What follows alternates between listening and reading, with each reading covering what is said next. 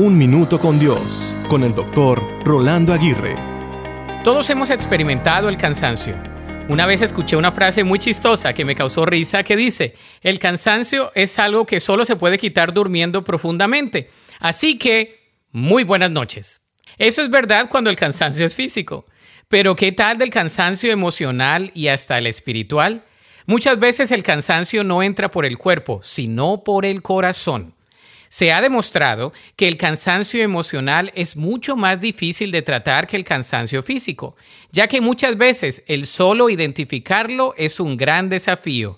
El cansancio emocional se relaciona con la gama de sentimientos y emociones que se acumulan para hacer desistir a una persona de continuar con alguna relación, algún proyecto, algún compromiso y en los casos más tristes, hasta con la propia vida. Por eso es importante no ignorar las señales del cansancio físico al tener buenos hábitos y rutinas de descanso y reposo. De la misma manera, es de suprema importancia el reconocer los síntomas del cansancio emocional para tratarlo en muchos de los casos integralmente y con una buena asistencia profesional. En la mayor parte de los casos, basta solo con tomar el tiempo necesario para meditar, para reflexionar y para hacer algunos cambios relevantes antes de convertirse en algo supremamente incontrolable.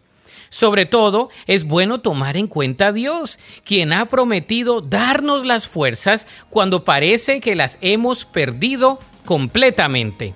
La Biblia dice en el Salmo 138.3, en cuanto oro, Tú me respondes, me alientas al darme fuerza. Para escuchar episodios anteriores, visita unminutocondios.org.